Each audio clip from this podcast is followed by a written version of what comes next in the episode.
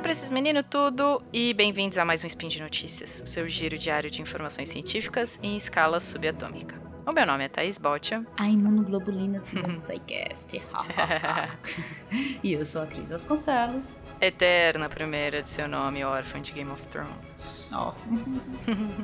E hoje, 6 Gaian do calendário Decatrian e segunda, 24 de junho de 2019 do calendário gregoriano. Pega seu café aí que a gente vai falar de vírus e de DNA. E as notícias de hoje são a vida social secreta dos vírus. Hum. E será que o mundo estará preparado para os bebês CRISPR algum dia? Speed Notícias.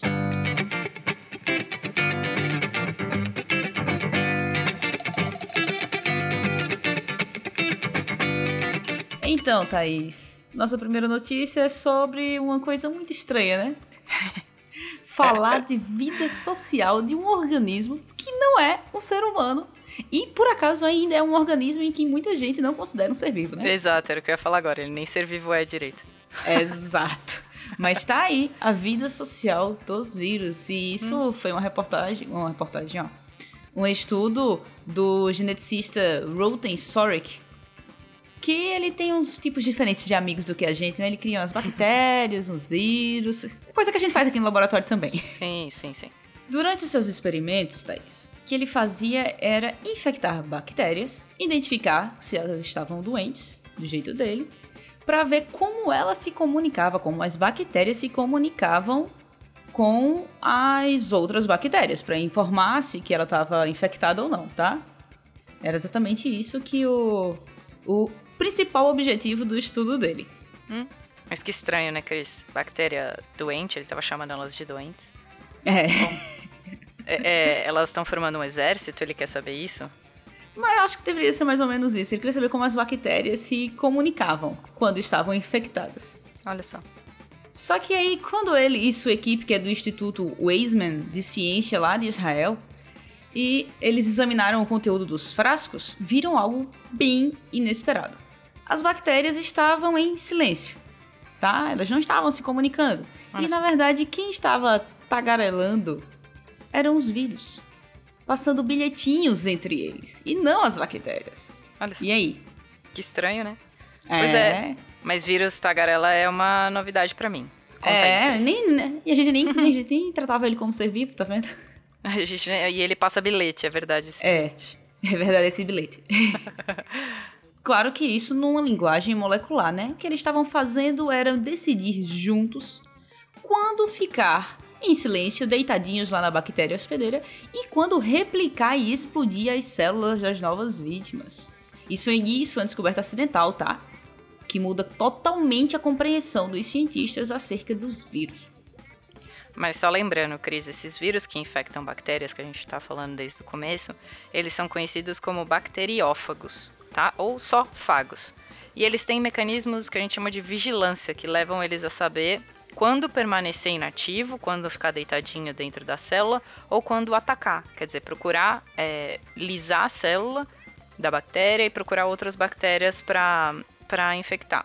Isso depende da disponibilidade, né, entre aspas, de novas vítimas, então de quantas bactérias não estão infectadas por esses vírus. E esses pesquisadores do estudo, eles pensaram que esses processos dos vírus eram, eram passivos, tipo, não eram eles que comandavam essa, esse ataque ou ficar passivo dentro da célula da bactéria. Os fagos pareciam apenas sentar e escutar, esperando, é, esperando que os sinais de socorro da bactéria atingissem um pico antes de agir. É, só que o que eles, os pesquisadores, descobriram foi que os fagos discutiam ativamente essa escolha. Eles percebiam que quando um fago infectava uma bactéria, ele liberava uma pequena proteína, um peptídeo de apenas seis aminoácidos, tá? Que servia como uma mensagem para os seus irmãos, do tipo, ei, eu consegui é uma vítima, era um Twilder, um Twilder. Um Toyilder. é.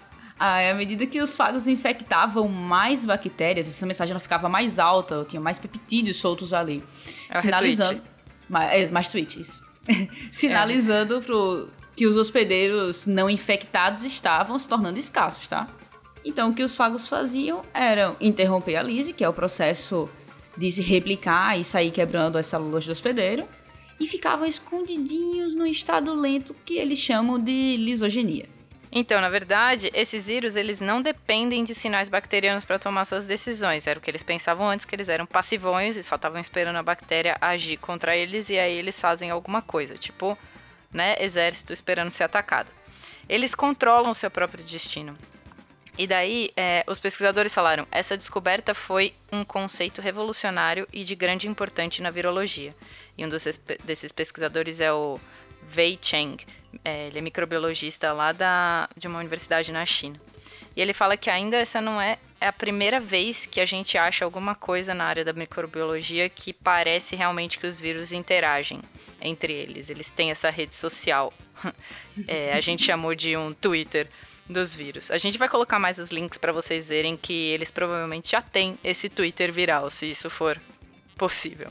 Mas dentro desse primeiro artigo que a gente citou nessa primeira notícia, tem vários trabalhos lá que eles estão falando que essa não é a primeira vez que eles veem isso, que os vírus não são passivos e que eles são capazes re, é, realmente de reagir e agir do mesmo jeito.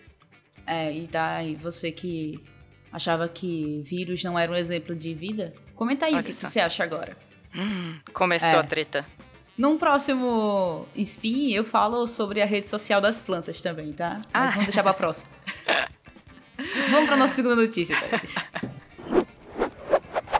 A nossa segunda notícia é: será que o mundo está preparado para os bebês CRISPR? É, Thaís, é uma boa pergunta e foi a pergunta de um dos do, das notícias que saiu lá na revista Nature. Será que algum dia a gente vai estar preparado para os bebês CRISPR? É aqueles bebês que a gente já citou aqui, que foi criado por um médico com licença da palavra, um médico doidão lá da China, tá lembrado, né, Thaís? Como esquecer da edição de embriões sem autorização, Cris? Como esquecer? Então, Thaís, tem mais gente fazendo isso, claro, não em bebês, tá? Quer dizer, não sei em bebês, mas se for em bebês, estão fazendo escondido. É. Exato. Que a gente sabe aqui tem mais gente fazendo isso, só que com camundongos, claro. Uhum. Porque a gente tem autorização para fazer isso nesse tipo de animal. Em humano ainda não, tá? Pois é, o pesquisador Jeff Carroll da Western Washington University nos Estados Unidos, ele usou o CRISPR que a gente já falou várias vezes aqui em SPIN para ajustar a expressão do gene responsável pela doença de Huntington nas células do camundongo.